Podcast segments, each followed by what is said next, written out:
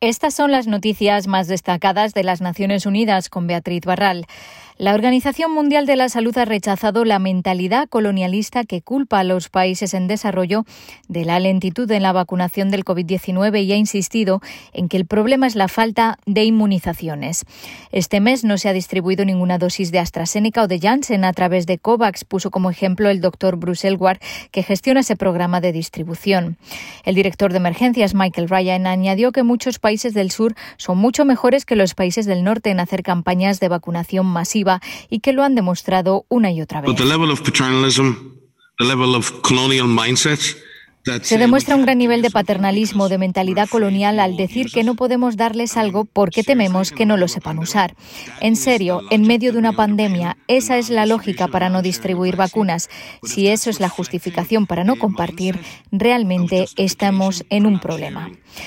El director general, el doctor Tedros, insistió en que los países en desarrollo tienen experiencia en montar campañas masivas y además dijo la OMS ha trabajado con ellos para identificar posibles problemas. Hay gente que me pregunta sobre la resistencia a vacunarse en África y yo les digo que ese no es el problema. No hay vacunas en África. ¿Por qué hablamos siquiera de la resistencia? El problema es el suministro. Tedros afirmó que la distribución equitativa de vacunas es aún más importante dada la propagación de la variante Delta, que ya está presente en al menos 85 países y que se está transmitiendo rápidamente entre poblaciones no vacunadas. La Organización Internacional del Trabajo y ONU Mujeres exhortan a los países de América Latina y el Caribe a avanzar hacia la ratificación del Convenio 190 sobre la violencia y el acoso que entró en vigor este viernes. Tres de los seis países que han ratificado ese convenio pertenecen a la región. En junio de 2020, Uruguay fue el primero y posteriormente lo han hecho Argentina y Ecuador. El convenio 190 aclara por primera vez lo que debe entenderse por violencia y acoso en el mundo del trabajo y precisa medidas para prevenirla y abordarla. Además, reconoce que la violencia doméstica afecta a la participación de las mujeres en el mundo del trabajo.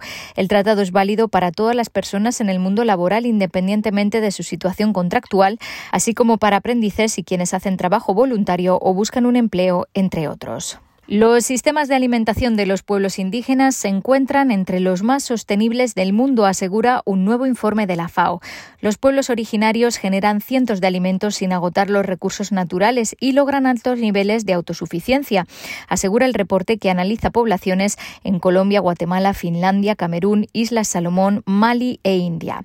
Aunque los pueblos indígenas y sus sistemas alimentarios se han adaptado y han sobrevivido durante siglos, las industrias extractivas, la agricultura intensiva, la falta de acceso a los recursos naturales, la creciente degradación del medio ambiente y los cambios drásticos en las condiciones climáticas están planteando importantes amenazas a sus medios de vida.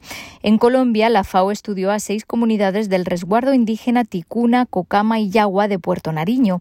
Destaca que, utilizando conocimientos ancestrales, cultivan una gran diversidad de especies sin fertilizantes químicos en chagras, pequeñas extensiones de terreno.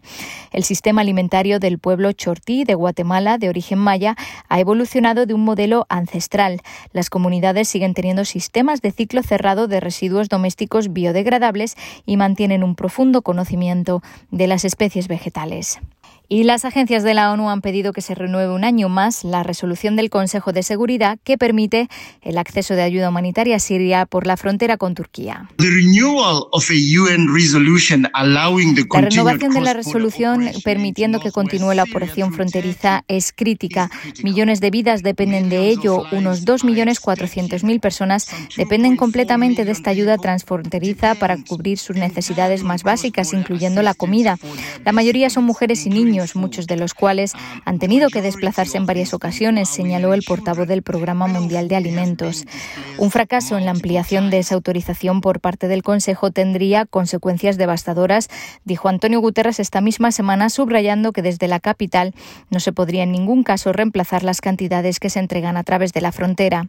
Más de mil camiones cada mes han transportado alimentos, medicinas y otros artículos a través del paso fronterizo de Bapalagua durante el último año. Es la mayor operación humanitaria de la ONU en el mundo.